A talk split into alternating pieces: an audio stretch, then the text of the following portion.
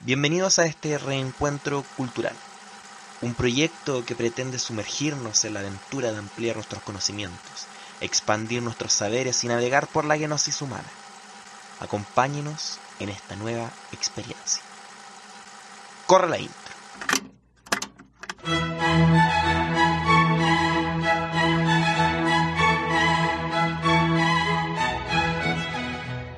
Vuelvo totalmente reformado, fino culto y educado, y agradecido de haber encontrado el sendero abandonado, os ofrezco parte de mi erudición en esta mi humilde canción.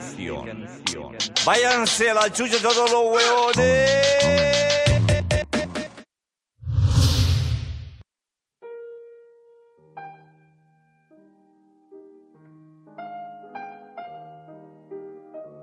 Hueones Ignorantes te invita a aprender una nueva palabra. Una palabra rara es, en una página, como un adoquín levantado en una calle. Wenceslao Fernández Flores. Usted no diga, oye, no te estoy moviéndote tanto. Mejor diga, sangolotear estar constantemente moviéndose de un lugar a otro sin ningún propósito o fin. ¿Por qué no te vayas a sangolotear a otro lado, bastardo reculeado? Sangolotear. La palabra del día.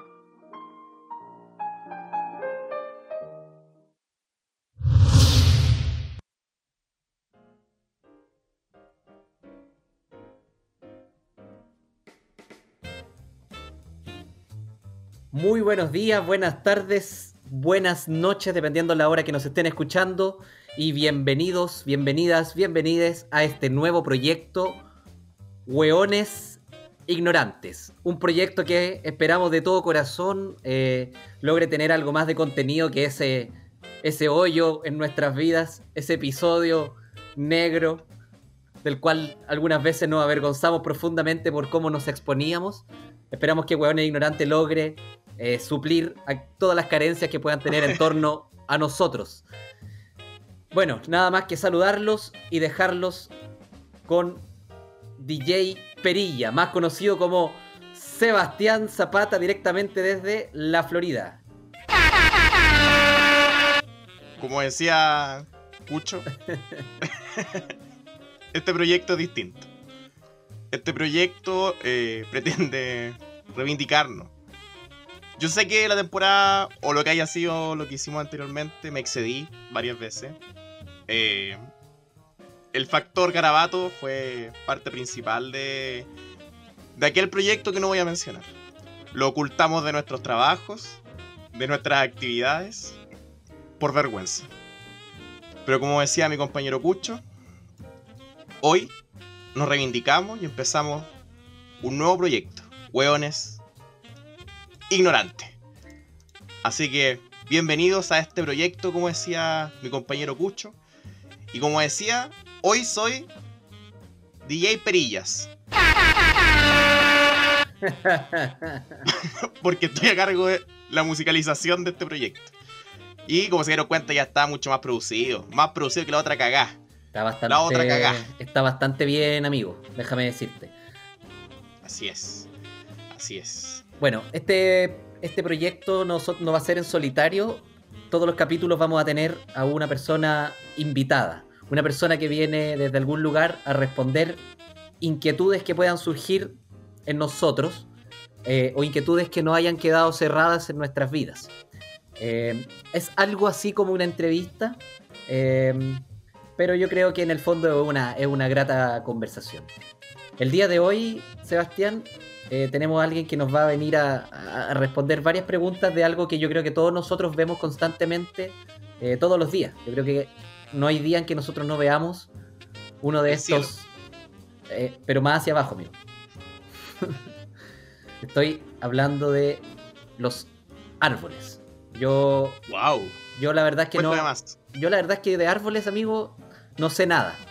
Excepto un pequeño vínculo emotivo que tuve con un árbol. No estoy hablando, no estoy hablando de un vínculo amoroso precisamente. Ah, ya. Eso te iba a decir que cuidado, no empecemos al tiro con la cochina. No, empecemos al tiro con el tema de meterse el tronco, por favor. Está hablado. Aquí tenemos que cuidar un poco. Tenemos que cuidarnos, tenemos que cuidarnos. Eh, no, no, no. Yo siempre quise tener una casa en un árbol, amigo. Yo creo que es el sueño de muchos de muchos niños. Y en algún momento eh, mi padre instaló un pino afuera de la casa. Eh, un pino que se fue construyendo cierta expectativa en mi vida en torno a que ojalá en algún momento yo pudiera construir una casa en el árbol. Lamentablemente ese pino, no sé por qué, no, no creció. No, de hecho, no le salieron más de seis ramas, yo creo. Y duró alrededor de 15 años, estando ahí casi toda mi infancia que vivía en esa casa, amigo. Y, y el pino no prosperó. Y la verdad es que era bien feo y no. Y no. Y nunca más logré tener vínculo con los árboles. De hecho, en este momento tengo una casa con patio, amigo, y no, no he puesto ningún arbolito. No. De hecho, hay uno que ni siquiera sé cómo se llama. O sea, creciste con cierto rencor hacia los árboles. Desde algún lugar, desde algún lugar no logro relacionarme con los árboles. Y para eso, hoy día, para conocer un poco del mundo y entender quizás por qué tendríamos que aprender a relacionarnos con árboles o con distintos tipos de árboles, es que tenemos invitado a una persona que ya nos habló algo de naturaleza en algún proyecto anterior que teníamos. Estoy hablando de Claudio Guevara. Él es ingeniero forestal titulado de la Pontificia Universidad Católica de Chile en el año 2015.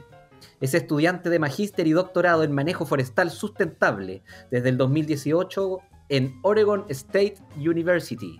Ha trabajado en bosques de Chile, Brasil, Nueva Zelanda y Estados Unidos, principalmente ligado a la ciencia y la investigación. Entonces, que no se diga más, invitamos a Claudio Guevara.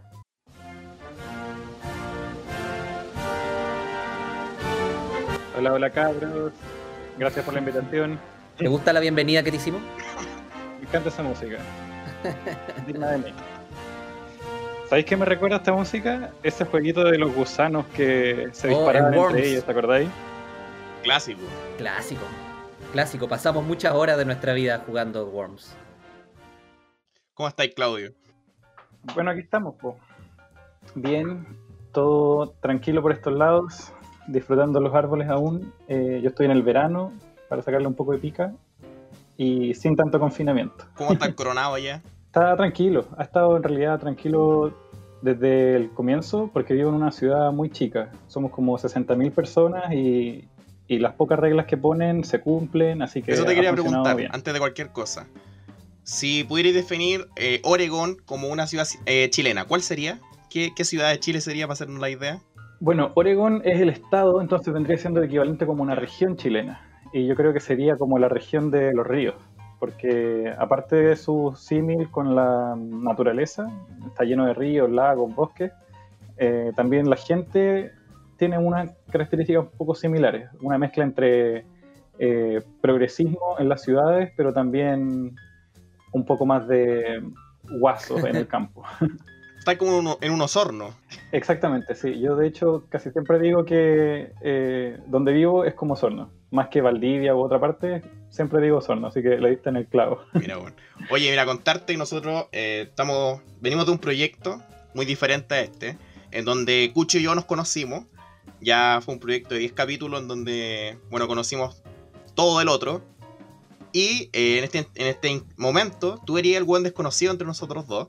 Por lo tanto, generamos una dinámica. La dinámica es la siguiente. Son Ya. 20 preguntas de elegir una cosa o la otra. No necesitamos aquí que usted se ponga a pensar, a reflexionar. No, necesitamos una o la otra. Bueno, bueno. Ya son preguntas de todo un poco. Le- y lo, el único objetivo es poder conocer con quién chucha estamos hablando en este momento. Así que. No sé si tiene alguna duda o le damos nomás, dos hocico. De hocico nomás. Ya, me parece muy bien. Mira, yo, como en mi función de DJ Perillas,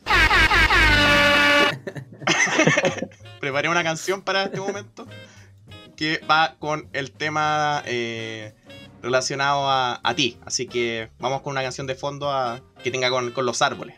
Así que vamos con. Ya. Vamos entonces con las 20 canciones. Eh, Las 20 dele, preguntas, compañero. imbécil. Las 20, 20 preguntas. lo siento. Empezamos mal. Ya escucho. Voy. Primera pregunta. ¿Completo o sushi? Completo. Chayanne o Luismi. Chayanne. ¿Chocman o Super 8? Super 8. Breaking Bad o Game of Thrones. Breaking Bad. ¿Pepsi o Coca-Cola? Coca-Cola. Campo o playa. Campo. ¿Jamón o queso? Queso. Sur o norte. Sur. ¿Luis Jara o Alberto Plaza? Luis Jara. Harry Potter o El Señor de los Anillos. Harry Potter. ¿El Padrino 1 o El Padrino 2? El Padrino 1. Beethoven o Mozart. Mozart. ¿Talca o Tocopilla? Tocopilla. Invierno o verano. Verano todo el rato. ¿Carpita u hostal? Carpa. ¿Casa o departamento? Casa. Pichí o caca. Pichí. ¿Whisky o pisco? Pisco. Y la última, la más importante. Queque con sabor a caca o caca con sabor a queque. Caca con sabor a queque. Oye, esa es una pregunta súper peligrosa, amigo. Súper peligrosa. Yo te voy a responder lo, lo mismo que tú, pero el SEO me hizo ver que igual habían problemas de salud. Hay problemas, pero en el fondo igual es orgánico, ¿no? Depende de lo que comas, ¿o no? Claro. O sea, si comen metales y rocas, tal vez no lo es. Ah, de veras, bueno. No lo había considerado así, weón. Queque con sabor a caca. Oye, ¿hay alguna que queráis reflexionar? ¿Alguna que.? Es la que, en la que me cagaron de Luis Jara o Alberto Plaza, po, ¿Cómo se puede elegir entre esos dos? es que Alberto Plaza es, es lo peor, así que ahí fue como por descarte. Bueno, me queda más o menos claro ya con el tipo de sujeto con el que nos podemos, nos estamos empezando a comunicar. Claro, un weón de más de queque con sabor a caca. No, pues el Gara dijo caca con sabor a queque, ¿o no? A caca con sabor a queque. Ah, el buen y salud. Eh, en el fondo es de mi tipo, Sí, onda cucho. onda yo. Eh, ya, pues mira, vayamos al derecho al grano para ir soltando un poco el tema de la conversación que vamos a tener hoy día. La dinámica del programa es, en una primera sección, hacer una pregunta que va a estar relacionada exclusivamente con la palabra qué. Entonces, en este caso, siendo tú ingeniero forestal, siendo desde algún lugar tu objeto de estudio los árboles, la pregunta que nos correspondería hacerte para iniciar este programa es, ¿qué es un árbol? Wow. Bueno, esa pregunta es difícil de responder porque, según mi punto de vista, definir un árbol es como definir el arte. Que cualquier definición en el fondo puede ser inexacta o insuficiente. Pero a pesar de eso, eh, existen algunas convenciones. Por ejemplo, desde la- el punto de vista de los climas templados, se suele decir que un árbol es simplemente una planta leñosa que eh, se diferencia de otros tipos de plantas como los arbustos, que sería como lo más cercano, en que los árboles tienen un tipo de ramificación distinta y también logran una altura que, que los distingue. Incluso en, en ciertos árboles pueden llegar a medir más de 100 metros, como la, la secuoya acá en Estados Unidos. Pero um, si nos vamos a un punto de vista un poco más desde los árboles tropicales, ahí ya tenemos de todo. Y entran incluso las palmeras, que en el fondo en realidad son pastos grandes con forma de árbol, y, y así podemos ¿Cómo eso? eh, tener muchas cosas distintas. Sí, pues las palmeras se dice que son pastos porque son de un tipo de plantas que, que tienen un tipo de composición de la madera distinta, que su, su órgano de crecimiento se encuentra en una parte distinta que, que la de un árbol. Entonces, por eso se dice que las palmeras son pastos. ¿Y es verdad que de las palmeras sale el palmito? Sí, el palmito es el corazón de, un- de una palmera en particular, que es nativa de Brasil. ¿Y es verdad que es muy destructivo el palmito?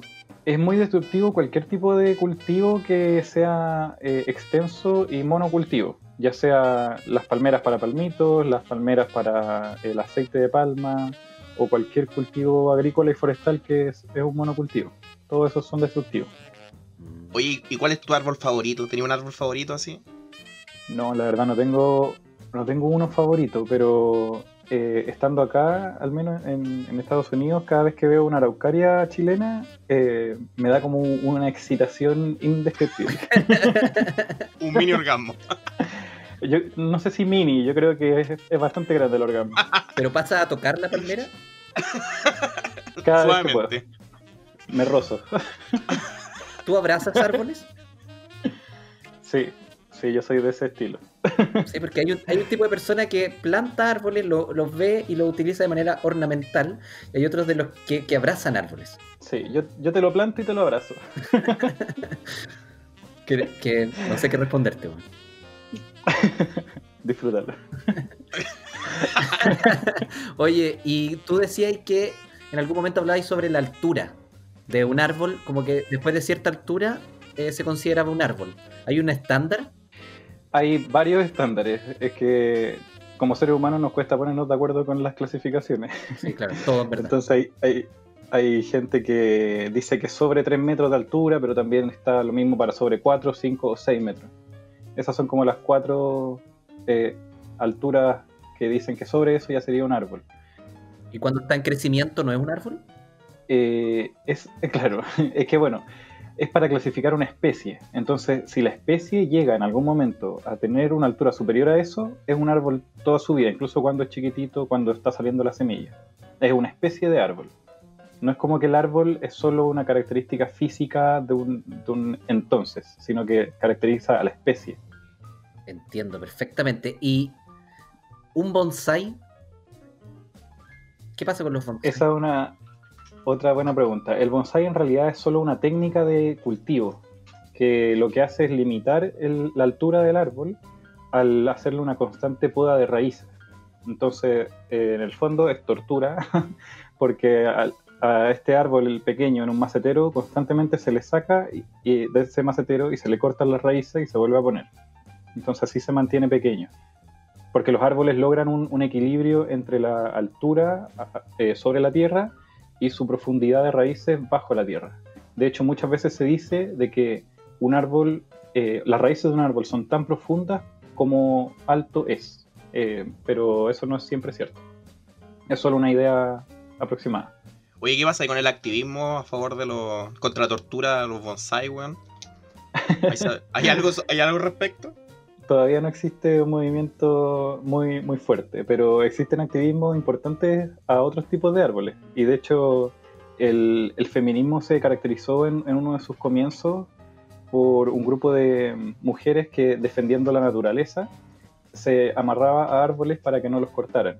Y luego eso se replicó en otras partes y se le dio crédito a, a otros eh, abrazadores de árboles blancos y, y de países del hemisferio norte, pero Y hombres. inició en, en otras partes, hombres, claro. Oye, yo tengo una duda. Que alguna vez en un video de Facebook hace harto tiempo atrás hablaban sobre cómo los árboles supuestamente se comunicaban. ¿Qué es de eso? Eso es totalmente cierto.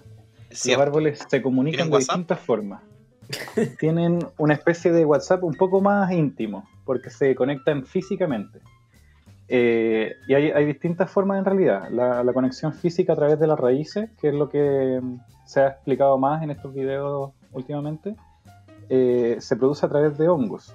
Y eso es lo que mm, eh, se muestra también en, en el documental que les recomendé en ese programa que alguna vez hicieron. Que vale la pena decir, lo escuché en- entero, así que siento que yo también los conozco de la misma forma que ustedes se conocieron. Pero mm, bueno, existe esta conexión a través de las raíces en la cual los árboles se pueden enviar entre ellos agua, nutrientes eh, y, y también comparten con los hongos, pero también existen otras formas de comunicación en las copas, en las hojas, que se pueden alertar sobre pestes u otras cosas que estén pasando en ese, en ese entorno. En el fondo, ¿y se pegan los hongos? Los hongos eh, tienen un- una estructura similar a las raíces que se llama micelio, que existen dos tipos, el endomicorrícico y el ectomicorrícico, que lo que hace es que... No, dímelo más lento, dímelo más lento. Sí. El endoquetequete. Hueones hongos- ignorantes, para que tengan una idea. Ya, aquí, aquí vamos más lento. Mira, los hongos endomicorrícicos logran conectar sus, eh, sus raíces, entre comillas, su micelio, dentro de las raíces de los árboles. Y toman, se meten dentro del árbol 1 y del árbol 2 y los conectan. Mm. Pero también existe el ectomicorrícico que los conecta solo como, con un- como desde afuera, sin necesidad de invadir la raíz del árbol. Mm. Oye, ¿me podéis decir ectomiso rico de nuevo? Me pareció rico. Ectomic- Pero lento, pero lento, lento. ectomicorrícico o endomicorrícico. Oye, se me gustó más a mí, weón. Oye, Claudio, yo tengo que preguntarte algo. ¿Tú sabes algo so- sobre la dendrofilia? Dendrofilia. Eh, no, no de cerca, pero he escuchado que, que existen agujeros en los árboles los cuales puedes rellenar con algún tipo de material. Ah, yo tengo una historia de eso. ¿Puedo contar la historia? Perdona que me, me desvíe. Pero espera, deja contar lo que es la dendrofilia antes. La, Ok. la- la dendrofilia es una parafilia sexual que describe la atracción, la atracción sexual hacia los árboles y las plantas, incluyendo su uso como objetos sexuales. Dale, Cucho. Yo conocí alguna vez en un movimiento de jóvenes, eh, niños y niñas, eh, que utilizan un, algo así como una pañoleta en el cuello de un grupo X, que no, no voy a mencionar, pero acá hemos pasado por ahí, por ese grupo. Había un, joven que, hablando de sus prácticas exploratorias sexuales, en la pubertad temprana, por así decirlo, es entre los 13 y 15 años, eh, había experimentado con un árbol. Pero esta persona, amigos míos, antes de, de no sé, pues desenvainar su cosa y simplemente meterla en el orificio que estaba a la altura, según mencionaba él, el amigo quiso experimentar con texturas. Entonces fue a, a su cocina y sacó un bistec. Y, y el resto ya es historia, pues, amigo, ¿se entiende? ¿O no?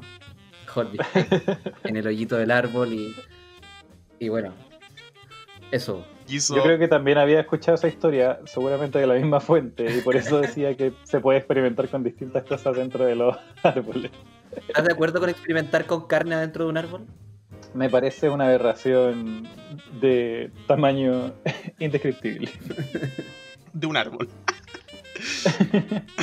¿Cuál es el árbol más alto del mundo? Eh, en este momento es la Sequoia sempervirens, ese es el nombre científico. Eh, es conocido como redwood en inglés o como sequoia en español.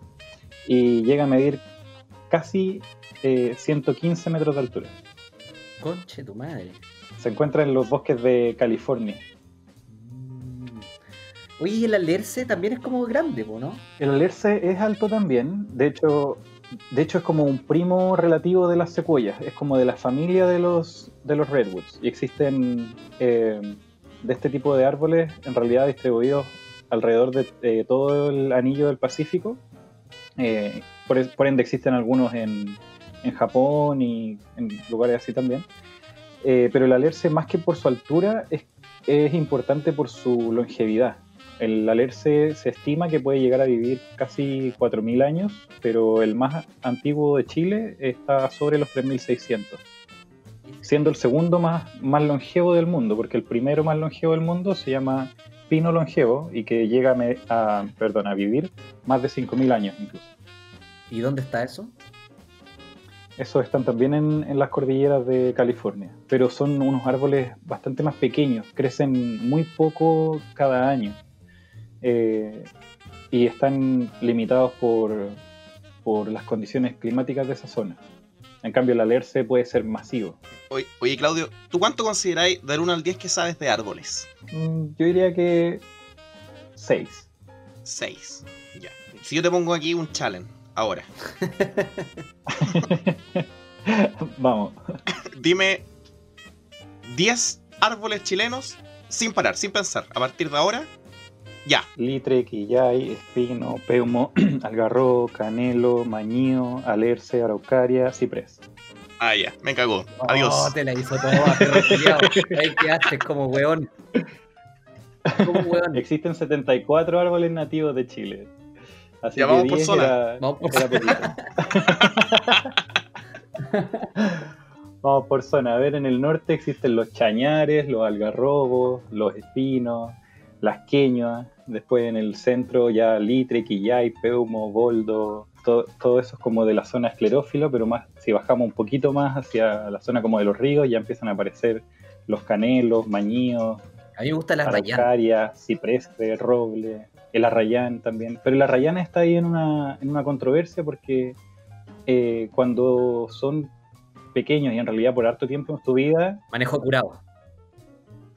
eh, eh, son considerados arbustos por algunas personas. Yo, yo creo que son un árbol, pero como generan distintos troncos, Mm. tiende a parecer un poco más como un arbusto. Pero yo lo considero un árbol. Oye, ¿y al litre le pides permiso? Eso, importante. Hay dos tipos de, de aproximación al litre, pues, el pedirle permiso y el ofenderlo, Ah, sí. ¿verdad? Sí, es verdad. ¿De Eh, ¿Cuál eres tú? Yo soy de los que lo ignora. Que en el fondo es como hacer ambas. Es como hacer ambas, sí. Yo lo, lo miro y lo ignoro. no, pero igual tengo cuidado porque he sabido de casos muy, muy feos de, de litre, lo he visto. Eh, gente que lo toca y le da mucha alergia. Sí, yo tengo una buena historia de eso. En un campamento de algo, un movimiento por ahí, a uno de mis compañeros le dio litre, pero le dio feo, o sea, se, se deformó, digamos. Y nosotros lo, lo tiramos a una carpa y lo dejamos allá adentro hasta que se le pasara. Le tirábamos almuerzo una vez al día. Pero no le hicieron nada, ni un tratamiento, amigo. Sobrevivió. Y se retiró, nunca más volvió a ir. Ya, mira, llevamos 20 minutos de capítulo y ya hemos hecho todo lo que dijimos que no teníamos que hacer. Historias del cerzo. Oye, Oye, eh, dale nomás. dale cucho. No, dale tú. No, dale tú. No, dale tú.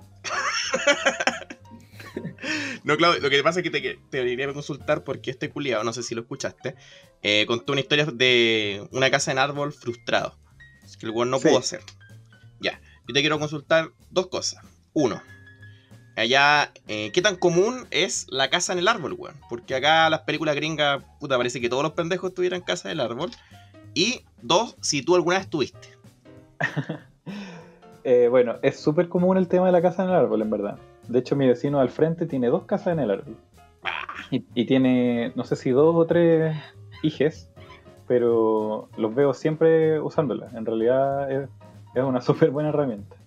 Eh, yo nunca tuve, desafortunadamente, también fantaseé con tener una casa en un árbol.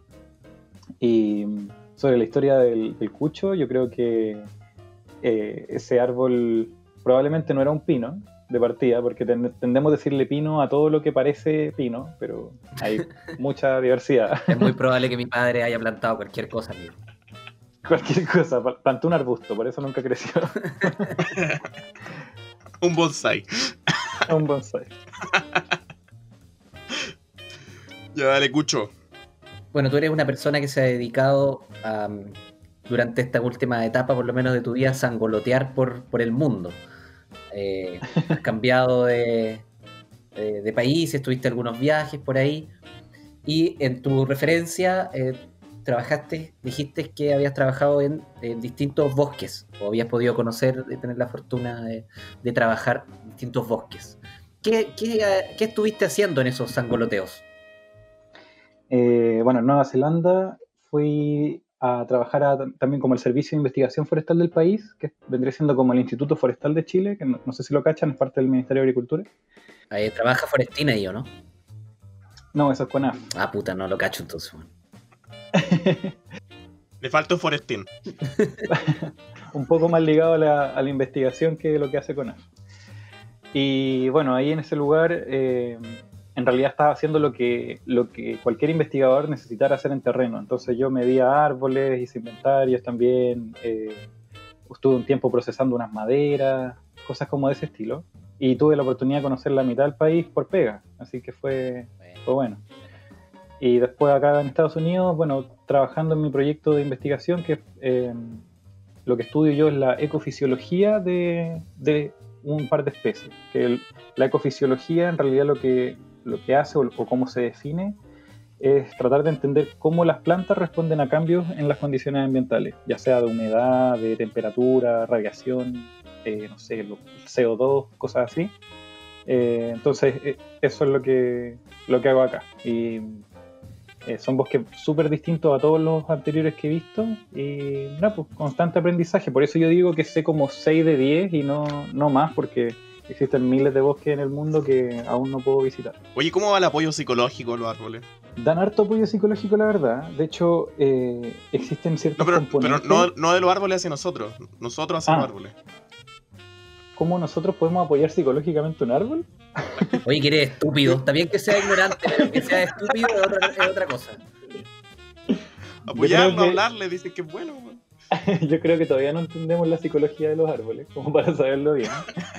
Pero quizás ponerle Beto Fenomusar ayuda. ya. Bueno, con ese hermoso eh, eh, bloque aprendimos cómo este culiado anduvo sangoloteando por el mundo. Y, y, vamos a cortar, yo creo ya hemos aprendido harto el árbol y vamos a seguir más ratito. Ya así que vamos con la tanda de comerciales que tenemos en Hueones Ignorantes, ya que esto es algo producido, esto no es cualquier wea. Así que vamos con esta pausa comercial.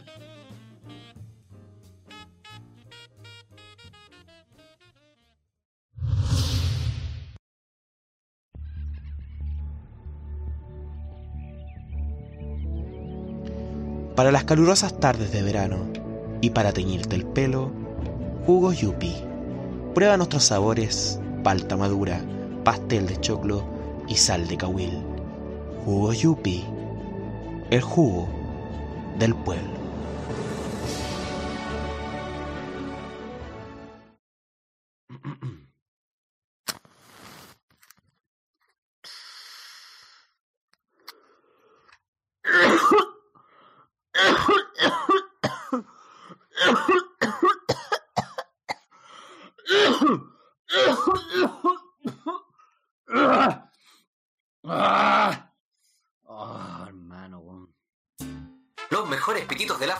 Los puede encontrar en el pasaje Pueblo Hundido. Pregunte por el Indio Juan con su dealer favorito. Para más información, búsquenos en Grinder como Tulón-89. Los pititos del Indio Juan.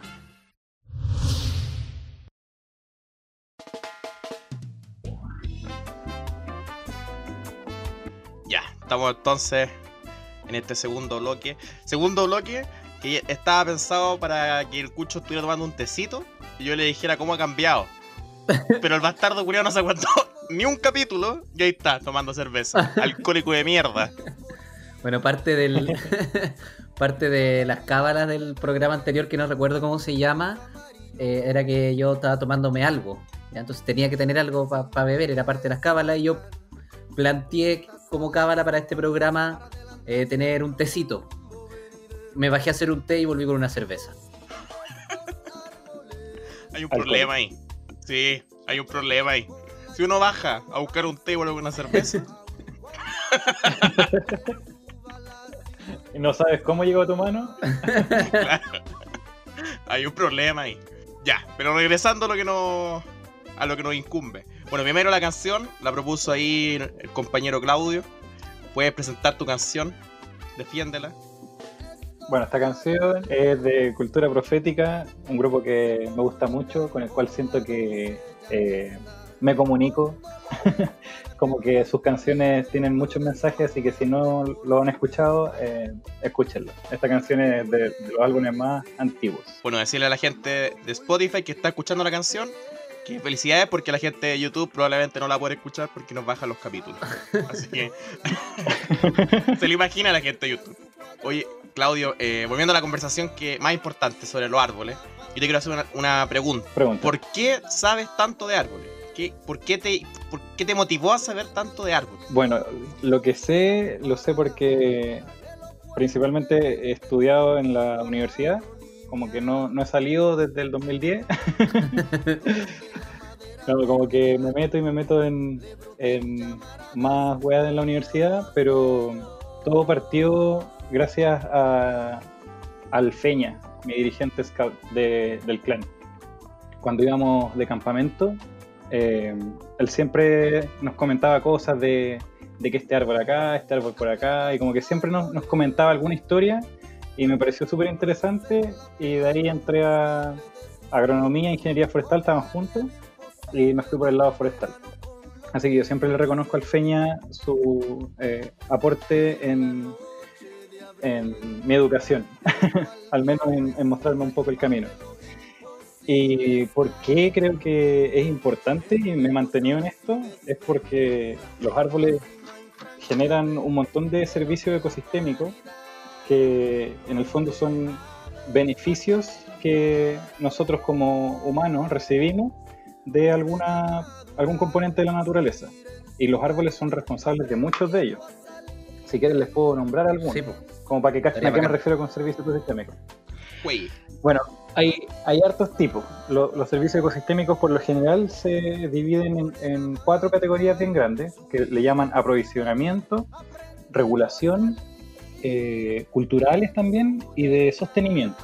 Y por ejemplo, en, en los de aprovisionamiento encontramos todos estos productos que nos ofrecen los árboles como alimentos, eh, materias primas, en este caso sería como papel, eh, madera, eh, recursos de medicina como por ejemplo el mentolatum se hace de un árbol y cosas así.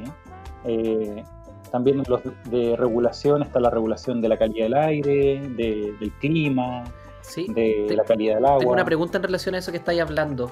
Desde algún lugar eh, se puso muy de moda em, plantar peumos.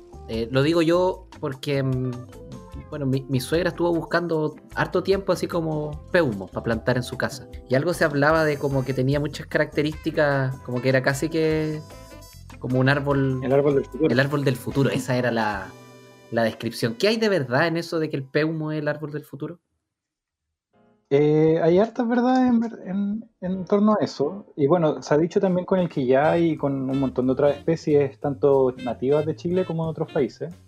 Eh, pero en el fondo se refieren a que esa especie en particular agrupa un montón de estas características, de estos servicios. Te puede entregar, no sé, una, una sombra súper rica, eh, lo- el peumo también genera un, un compuesto que, que le da un olor muy particular que genera de alguna forma un bienestar cuando uno lo huele. Y funciona como Eh, repelente también, ¿o no? De algunos. sí, de, de insectos. Eh, así como, como un montón de otros árboles que también se ocupan para hacer los, los repelentes de insectos que venden en, la, en las farmacias, en los supermercados. Eh, también se pueden hacer a mano, obviamente. Pero no, no es que sea como el único árbol respuesta que tenía- tendríamos que plantar en todas partes, porque eso también eh, desestabilizaría Sí, un montón de cosas.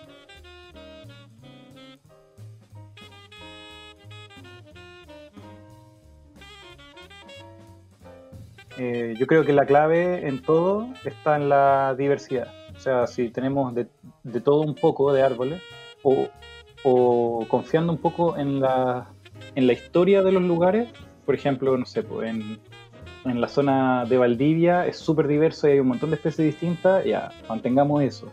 Pero en zonas eh, de la Patagonia, donde hay casi pura lenga, que es un bosque puro de lenga, no tratemos de meterle mucha diversidad porque ese, ese ecosistema evolucionó de esa forma sin necesidad, sin necesidad de tanta diversidad. No, lo que quería preguntar es. Esto es desde mi ignorancia. ¿ya? Esta, esta pregunta sí que es la primera que te hago desde la absoluta ignorancia. Lo que pasa es que eh, cuando fuimos a Valdivia hace un par de tiempo atrás, me dijeron la weá de la selva valdiviana. Yo sinceramente quedé como hueón porque no, yo asumía que en Chile no, no había selva porque asumía que el concepto de selva era el... Con leones. Con leones, pues weón. ¿Cachai? Claro. Y quiero saber, primero, desde qué se considera una selva y qué chucha es la selva valdiviana. Porque tampoco fui, la mencionaron nomás y yo me quedé con la duda. Eso. Ya. Bueno, yo creo que el concepto de selva es, es también igual de ambiguo que el concepto de árbol. Eh, como que depende mucho de, las características de algún lugar, pero que en el fondo lo que quiere caracterizar es mucha diversidad. mucha diversidad por unidad de área, en este caso. Entonces la selva valdiviana se le llama selva, creo yo, porque existe mucha diversidad de árboles, de arbustos, de plantas eh, epífitas, que son las que crecen sobre otros árboles o sobre rocas.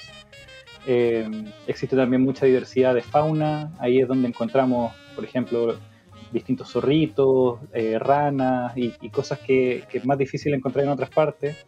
¿Para qué nombrar la cantidad de aves que hay ahí? Entonces, yo creo que por eso se, le ha adoptado el nombre de selva valdiviana a, a toda esa zona, porque en realidad incluye mucha más diversidad que otras zonas del país.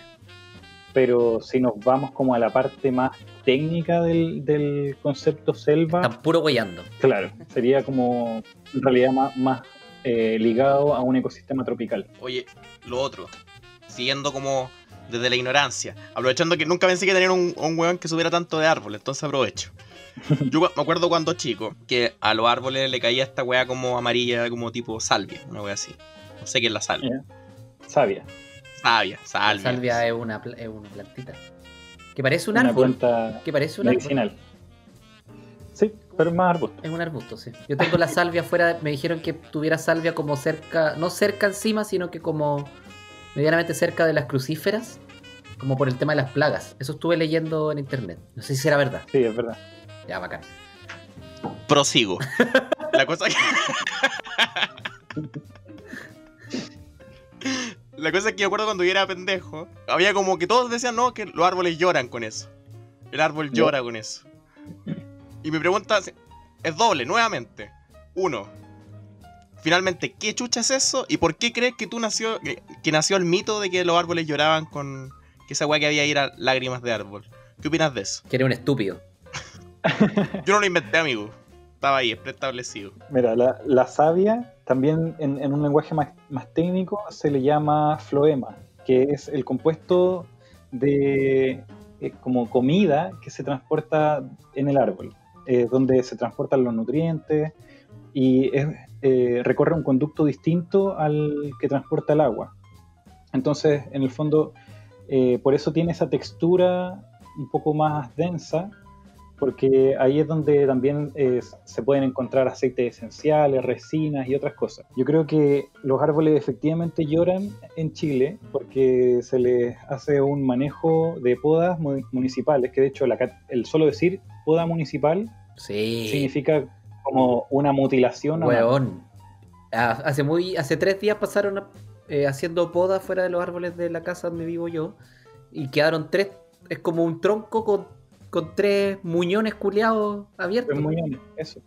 Eso es, es gravísimo y es súper penoso porque parece que eh, está tan metido en la cultura del podador en Chile que esa es la forma de podar que pareciera que se les enseña que hay que hacerlo así. Eh, pero en realidad eso responde más a, una solución cortoplacista, porque además en Chile eh, la ley de, telecomunicaciones, no sé en realidad qué ley es, pero eh, las empresas eléctricas tienen más derecho sobre los árboles que las propias municipalidades. Entonces muchas veces esas podas responden solamente a alejar las ramas de los cables, nada más. Siendo que si se hubiera planificado mejor, primero, un árbol no se hubiera plantado justo abajo de los cables. Segundo, eh, los cables tal vez sería mejor ponerlos bajo tierra o algo, algo distinto, soluciones que existen en el mundo. Eh, o un, buen manejo, una buena poda permitiría que el árbol crezca como un tronco único hasta superar la altura de los cables y que sobre esa altura se ramifique. Eh, pero no estamos acostumbrados a eso, entonces se cortan más los árboles y ya no saben cómo transportar su, su, savia y se termina saliendo, en el fondo, cayendo como lágrimas. No. Viste que no estaba tan equivocado, concha de tu madre. pero creo que eso es, eh, eh, es que lo queremos ver así porque desde algún lugar lo romantizamos, pues, weón, pero está lejos de ser un llanto. En realidad, más que un llanto, es un, desangramiento, porque el árbol tiene una, herida abierta. pero Claudio. No puede cerrar. Eso, eso pasa también cuando, por ejemplo, dos enamorados ponen un corazón cruzado por una flecha y los nombres de ellos en un árbol? También, también. Eso de hecho que se ve y que queda marcado es como dejarle una cicatriz a un árbol. ¿Pero genera un daño en cómo se va a desarrollar hacia el futuro o...? De todas maneras, sí. Es un daño irreparable eh, que el árbol eh, con el tiempo va a lograr cerrar y, cicatrizar, si es que fue pequeño el, el daño. Pero eso ya ocurrió en desmedro del crecimiento que pudo haber tenido el árbol si hubiera estado sano y también en todos los recursos que empleó en cerrar esa herida. De hecho, eh, el floema siempre se encuentra en la parte más externa del árbol. Es una, una, capita delgada que está entre la madera interna y la corteza. Entonces, cuando se hacen estas heridas, eh, siempre se ataca directo al floema. Y en el fondo, si tú hicieras esta, esta línea alrededor de todo el árbol como un anillo, el árbol muere. De hecho, es, una técnica utilizada para matar árboles sin botar. Oh. se le llama el anillamiento. Oh, Por eso también los cortadores de pastos que usan estas orilladoras, cuando pasan muy cerca de un árbol para cortar el pasto, y, le pegan y lo cortan, los matan, porque le, hacen un anillo alrededor de todo el, tronco. Oh, qué brígido, bueno. Oye, y, muy lejos de, hacer un anillo real en un árbol, tengo, tengo tres preguntas como para ir dando cierre a esta jornada. La primera es los hippies que ponen como lanita en los árboles, porque acá igual se da harto, yo lo he visto harto, que lo, como que le ponen como ropa al árbol. ¿Eso es un daño al árbol? Yo me lo he preguntado, en serio. No, la verdad, no es ningún daño. El, único daño que se podría producir es que con el tiempo, cuando el, árbol ya sea eh, mayor y vaya incrementando su diámetro, se sienta como estrangulado con esta ropa pequeña. Pero yo creo que la fuerza del árbol sería superior a la de la lana, que además ya estaría seguramente desgastada por lluvia y sol constante por años, entonces lo rompería. Sí, puta ya. No me diste motivo para putear a los hippies. Este, este no es motivo. ¿Has visto cuando les ponen como un PVC en la base? Eh, que en realidad se hace para protegerlos de, estos mismos orillamientos que, hacen los, jardineros, eh, pero después no se lo sacan. Entonces, cuando un material así de duro, eh, limitan al árbol y, no puede crecer y después también se, muere como por ahorcamiento. mi segunda pregunta, si yo quisiera plantar un árbol em, para cumplir mi deseo, mi sueño de tener una casa en el árbol, ¿qué árbol me recomendáis? algún árbol nativo chileno de partida. Eh, y para el caso de la zona de San Fernando, yo creo que sería bueno un roble o un raulí. Eh, porque son árboles de rápido crecimiento, son árboles eh, caducos, o sea, de, botan la hoja en el invierno. bueno, no, no todos, pero tú puedes buscar como el, el particular que bote la hoja. Si es que quieres tener como más luz en el invierno, porque si no también va a estar un poco sombrío.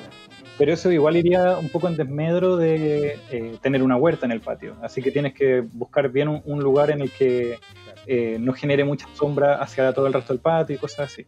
Pero no, no, es más allá que planificar. También hay que tener en consideración cuando se planta un árbol cerca de una propiedad, de una casa o de una calle, que tenga raíces eh, que vayan en profundidad y no superficiales, porque son pasan estos problemas que vemos como que se levanta el pavimento y puede dañar cañería, cosas de ese estilo. Oye, antes que el escucho te haga la última pregunta, me quedo dando vuelta a lo que dijiste sobre que acá eh, la gente podaba más los árboles, weón. ¿Podrías comentar cómo, cómo debería ser la, la buena... La buena poda. Eh, la buena poda. Ya, bueno, la, idea de, las podas en realidad es que no interfiera con algo que hay cerca, ¿verdad? Porque si no, no habría motivo para podar. Eh, si es que el árbol no, tendría problema con su entorno. Entonces, la mayoría de esas veces el problema es la copa, que es lo más amplio. Entonces, para que la copa no tenga problema con nada, ojalá esté desarrollándose lo más alto posible. Por, ende, eh, hay que aspirar a que el tronco sea libre en la base y la idea entonces sería ir cortando las ramas basales eh, todos los años, unas poquitas ramas de abajo, y así como que vamos empujando la copa cada vez más hacia arriba, ¿verdad? Mm. Entonces, eh, ¿cuál es el criterio? Por lo general, un, un, árbol es capaz de sellar una herida de 5 centímetros de diámetro relativamente fácil. O sea, tratar de que las ramas que estamos podando no, no sean superiores a 5 centímetros. Si, si, es superior a 5 centímetros es porque ya nos pasamos, ya es como demasiado tarde, pero obviamente en ese caso mejor cortarla ahí cuando mida, no sé, 6, 7, que un par de años después cuando mida 10 o, o 20. Entonces, nada, pues en el fondo ir cortando las ramas de abajo y asegurar que la copa vaya creciendo libre hacia arriba. Eso, eso es como la, la principal técnica. Porque lo que se hace hoy en día es que se corta todo. Se corta se, todo. Se le saca la copa. Sí, todo. Y no, eso no, no es la idea. Oye, eh, bueno, mi última pregunta, ya como para poder cerrar esto, eh, tiene que ver con, con el cómo tú te estás relacionando y cómo te proyectas con este conocimiento que estás adquiriendo y que, y que como todo conocimiento puede ir eh, aumentando más en la medida de que nos interese y que efectivamente lo estemos nutriendo de, de buena manera. Por un lado, saber si crees haber tomado una buena decisión, estar dedicando tanto tiempo de tu vida a esto, y, y de ser así, ¿cómo eh, proyectas tú, cómo te proyectas tú como humano eh, hacia el futuro haciendo un aporte en tu área, eh, desde algún lugar a la humanidad, desde, desde estos conocimientos? Es un poco compleja Uf. la pregunta, pero, pero, pero creo que, que, es interesante de, de saberlo. Sí, es como la pregunta existencial de, de- de mi vida. Por un lado, al, al comienzo de todo este viaje, eh, el viaje de los posgrados me refiero, eh, yo me proyectaba como profesor, como estando después más adelante en una universidad, con- hablando de estos mismos temas, con gente que le interese, le apasione eh, estos temas y que por algo hayan escogido esa carrera. Los troncos. Los troncos, fanáticos de los troncos. Se confirma pero como, eh, en, en el fondo era como tratar de aportar desde la educación, desde la academia, pero eh, a través del, del tiempo me he dado cuenta que igual eh, es poco lo que se puede hacer eh, para tanto trabajo que te, te piden. Entonces uno se empieza a meter en, en temas eh, cada vez más específicos y que no les quito la importancia, pero yo creo que no quiero ser tan especialista. Me gustaría ser un poco más generalista eh, para hacer cambios tal vez pequeños pero más grandes. Me, me explico, pequeños pero más como extensos, en vez de como cambiar una técnica en particular de la ciencia de tal cosa. Entonces, eh, yo creo que a futuro voy a estar tratando de comentar este- estos mismos saberes eh, pequeños eh, con las comunidades que me rodeen, mis vecinos, mi familia, mis amigues. Eh, DJ Perilla desde fondo. Chacreando, weón, este momento culiado, weón. Que estábamos, weón, en la pro- Solemne. solemne y profundo, weón. Por la puta. Prosigue. pero bueno. Pero bueno, eh, yo no me relaciono desde la dendrofilia con los árboles, sino que desde algo un poco más eh, espiritual. Para mí en realidad siempre han, han sido un- eh, una fuente de claridad y cada vez que tengo alguna duda existencial eh, me hago un autorretiro a algún bosque y Como el Pocahontas. tiempo para- a hablar con un árbol. para pensar. Exacto, exacto. La abuela de Pocahontas existe eh, y Pocahontas también. Bacán. Oye, amigo, Eh, eh, puta, yo creo que hemos aprendido bastante. Seguramente también vamos a aprender más en el momento en que nosotros eh, volvamos a reescuchar este capítulo eh, y poder entender y van a nacer nuevas preguntas, porque bueno, como todo conocimiento, cuando, cuando, cuando es realmente profundo, eh, te abre preguntas nuevas. Seguramente a a alguien le va a pasar como, pero ¿por qué no le preguntaron esta weá? ¿Por qué no, por qué no dijeron esto otro? ¿Por qué no se fueron por ahí?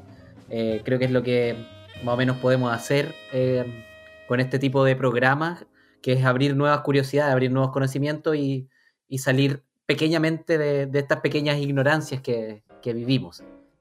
De todas maneras, y si cualquier persona que eh, ustedes conozcan y yo no, o cualquier audio escucha, le surgen esas dudas que tú estabas comentando, eh, porfa, diríjanle hacia mí y podemos conversarlo más.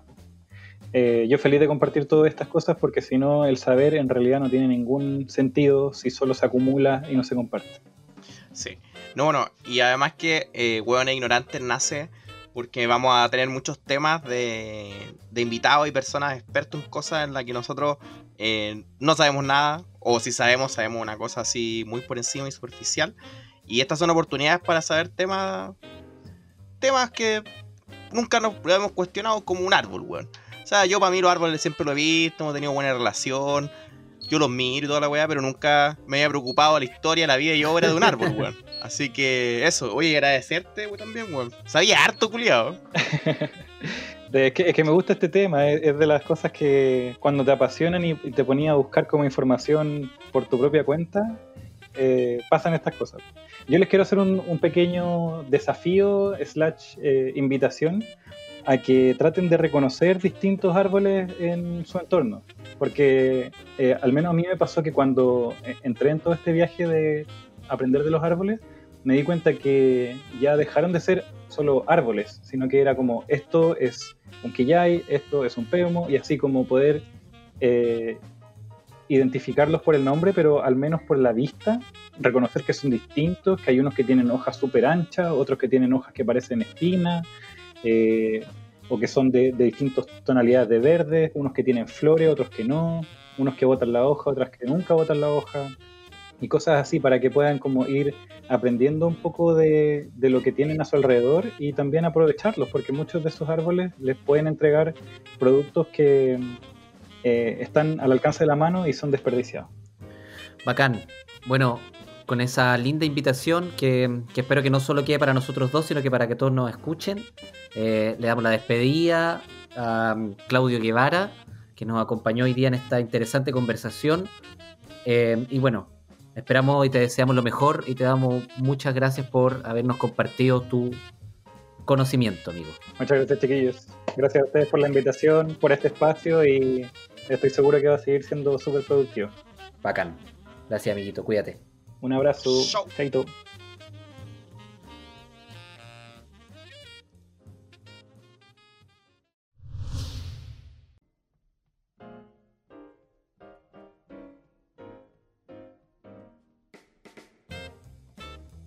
Bien, ya acabamos de terminar la entrevista con Claudio Guevara. Eh, bueno, a mí, amigo, en particular me abrió, me abrió varias inquietudes, weón. Me abrió inquietudes sobre el patio de mi casa, weón. Sobre lo que está pasando en el frontis de mi hogar, que tengo bastantes árboles, weón.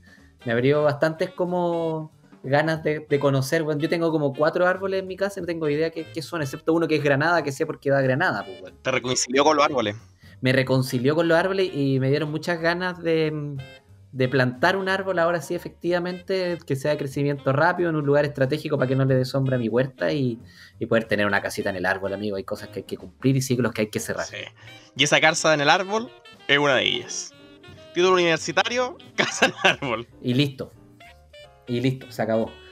Eh, bueno, eh, a modo de ir cerrando nuestro queridísimo programa, eh, tenemos una última sección, porque finalmente esto de los saberes no solo se trata de que una persona venga y, no- y nos empape un poco con sus pasiones sobre, sobre lo que vive, sino que también nosotros como compañeras, colegas de trabajo, podamos compartir. eh, podamos compartir nuestros propios saberes y nuestros propios intereses con ustedes. Así que mm, vamos a ir con nuestra queridísima sección. Muy interesante. En esta sección estaremos hablando de temas de cultura general, saberes del mundo y un sinfín de tópicos que harán de nuestros días algo muy interesante. Muy interesante la sección que nos está presentando ahora mi compañero Cucho. Y hoy me toca a mí presentar algo. Y te quiero hacer una pregunta, Cucho. ¿Tú sabes qué chucha pasó con las antiguas siete maravillas del mundo? No tengo ni la mierda idea de por qué se separaron, amigo. O sea, Las siete nuevas y o modernas. sea, nunca, nunca estuvieron juntas de partida.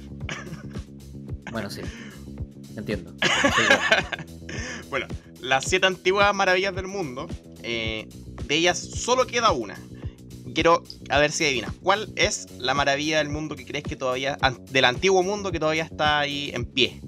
Las pirámides de. mm, Ah, ¿dónde era? Ya, las pirámides, esas Sí, pirámides. bueno, que la hay. pirámide, una en particular que es la gran pirámide de Giza, que es la más alta. Esa, la de Giza. ¿Ya? Esa es la única que actualmente eh, sigue en pie de las antiguas siete maravillas del mundo. Y te quiero contar qué chucha pasó con las otras seis. ¿Qué mierda, qué mierda pasó? Ya, el primero de ellos es el Coloso de Rodas. ¿Hay cachado ese que es como que está con las piernas abiertas y pasa, pasa por Ajá. abajo? Ya. Sí, de los caballeros Exacto. de Rodas. Esa fue una mega estatua de, que era del dios del sol griego Helios. Eh, fue realizada por el escultor Cares de Lindos en la isla de Rondas, de Rodas, en Grecia. Sí, en 292 a.C. Era una estatua de bronce y fue derribada por un terremoto en 226 a.C. Por tamaño, mira, para que te hagas una idea, era más o menos de la altura de la Estatua de la Libertad. Y la derribó el terremoto, quedó hundida, ahí, ahí es donde, donde está la, discordancia, porque algunos dicen que se cayó al, mismo agua que estaba abajo, y que la weá simple y llanamente se derritió con el sol. Esa es la, de hecho, es la más probable. Eh, Ya. la otra teoría... Pero entonces no quedó ningún De vestigio. ninguna de las otras seis queda ningún vestigio, amigo. No queda nada. Solo relatos. Solo relatos. Sí. Eh, algunas fueron transformadas, pero ya vamos a ver. En el caso de esta, eh, que se manejan tres teorías. Una de ellas es que la derritió el sol con los años.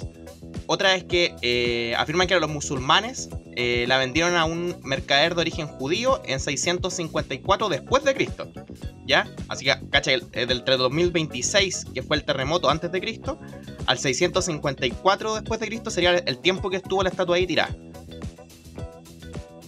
Y la segunda, o, o sea, perdón, la tercera es que eh, los caballeros de San Juan reutilizaron el bronce para otros fines. O sea que la, la weá fue reutilizada. Terminó en cu- en cucharas, tenedores, cuchillo y plato. Exacto, weón. Eh, la segunda antigua maravilla del mundo es los jardines colgantes de Babilonia. Aquí hay una. Hay como una leyenda más que nada. Porque se, eh, supone que fue destruido eh, hasta su cimiento por los persas, weón. ¿Ya? O sea, no dejaron nada los weones. Nada, nada, nada, nada, nada. Se han encontrado algunas cosas como regalos entre padre e hijo y weá. Pero también existe la teoría de que nunca existió. Que los jardines colgantes de Babilonia fueron solo una. como un mito. ¿Cachai? Que igual tiene una carga religiosa súper importante los jardines colgantes de Babilonia. Entonces, como toda, como todo espacio bíblico, en particular de- del Antiguo Testamento, eh, hay harto para. eh, hay harto con lo que se, que se utilizó para hacer ficción, que se utilizó para, para ejemplificar, ¿cachai? Como para figurar eh, alguna experiencia. Como te digo, se han encontrado algunas cosas que podrían dar eh, índices de que sí existió, pero nada que lo confirme. El otro es la estatua de Zeus en Olimpia. ¿Has visto Hércules? He visto Hércules una buena cantidad Bueno, de esa veces. estatua de, de Zeus era una de las maravillas de. de las siete maravillas del mundo antiguo. Y eh, el cronista bizantino Jorge Cedreno eh, cuenta que probablemente la obra fue movida a Bizancio o Constantinopla y quedó calcinada por un mega incendio que hubo en la ciudad en el 475 después de Cristo. Aunque la misma persona también dice que existe la posibilidad, bueno, dijo porque este es un hueón del siglo XIX, Sí, pues, eh, contextualiza sí, la weá. perdón. Bueno, dijo que también existe la posibilidad de que nunca se movieran de Olimpia, pero que también hubiera sido quemado por un incendio por ahí en el 425 después de Cristo. O sea, no se sabe dónde, ni tampoco el año muy exacto, pero sí fue consumida por un incendio. Así que el, el incendio consumió a Zeus. Qué pena, weón. Qué pena para Zeus haber terminado Sí. así, weón. Siendo un dios Tan tan, importante, weón. portentoso. Se creía opulento, pero no pudo sobrevivir a un incendio. El penca culiao. Tenemos también el mausoleo de Alicamaso. Fue un monumento funerario. El mausoleo medía aproximadamente 134 metros de perímetro y 46 metros de altura. Y fue Oh. terriblemente alto. Eh, fue totalmente de- desmantelado por los caballeros de la Orden de San Juan, los mismos culiados que supuestamente estaban metidos en el Coloso de Rodas. Y bueno, no dejaron absolutamente nada, amigo, tampoco. Se llevaron todo. Hoy eran detonados los persas, Sí. ¿Viste 300? La película Por 300. supuesto, por supuesto. Eran detonados, eran detonados. One Shoro, los Pers. Persa. Bueno, igual, igual que la gente que. No, iba a decir una talla muy mala, amigo. Prosigamos. Sigo jugando. y tenemos el faro de Alejandría, ya tenía, que tenía una altura estimada de al menos 100 metros. Y fue una de las estructuras hechas por el hombre más alta durante muchos siglos, weón. Además fue una de las eh, más longevas de todas estas siete maravillas. No la más longeva, pero una sí. Y se estima que fue construida entre 285 y 247 a.C. Y al igual que la otra, eh, quedó destruida por un terremoto. Y al sultán mameluco, Bey, Mameluco. Le hizo le un hizo un mameluco. mameluco. No, construyó un castillo sobre las ruinas y ocupó los restos. Así que no tenía Se la pasó por el se mameluco. pasó por todo lo que se llama mameluco. Y eh, la última que nos va quedando, sin contar la Gran Pirámide, es el templo de Artemisa. Fue un templo que estuvo en Turquía, dedicado a la diosa Artemisa, que lamentablemente sufrió dos, eh, dos grandes incendios. Fue reconstruido dos veces, pero eh, al hubo un tercer incendio y en esa ya dijeron, ya le metimos mucha plata a esta weá y cagó. No pusieron más plata. También tiene que ver porque llegó el- eh, ya había llegado el cristianismo, ¿cachai? Entonces por ahí Artemisa eh, no estaba en el contexto cristiano. Aunque también en la época de- eh, del cristianismo sí dieron plata para restaurar otros edificios, como el panteón del el Pantenón de Atenas. Sí, pues claro. Se tuvo que tomar decisiones, digamos, en ese momento. Bueno, así termina muy interesante. La sección donde pretendemos, weón, un dato muy interesante sobre el mundo, el universo, el cuerpo humano y la wea que sea. Todo en muy interesante.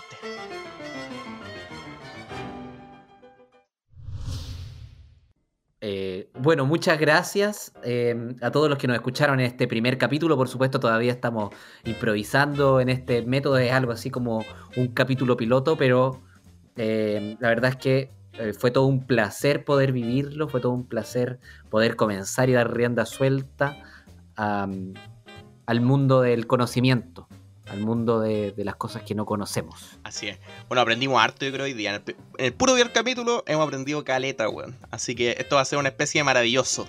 Esto de todas maneras va a ser una especie maravilloso y ojalá que los que nos estén escuchando y nos sigan eh, se motiven desde ese mismo lugar a seguir escuchándonos. Vamos a estar subiendo capítulos periódicamente. Ustedes van a poder escuchar este capítulo y de manera periódica, eh, no día a día, sino que periódica, eh, van a ir encontrando eh, distintos capítulos con distintos conocimientos, distintas personas que nos van a ir nutriendo con sus conocimientos.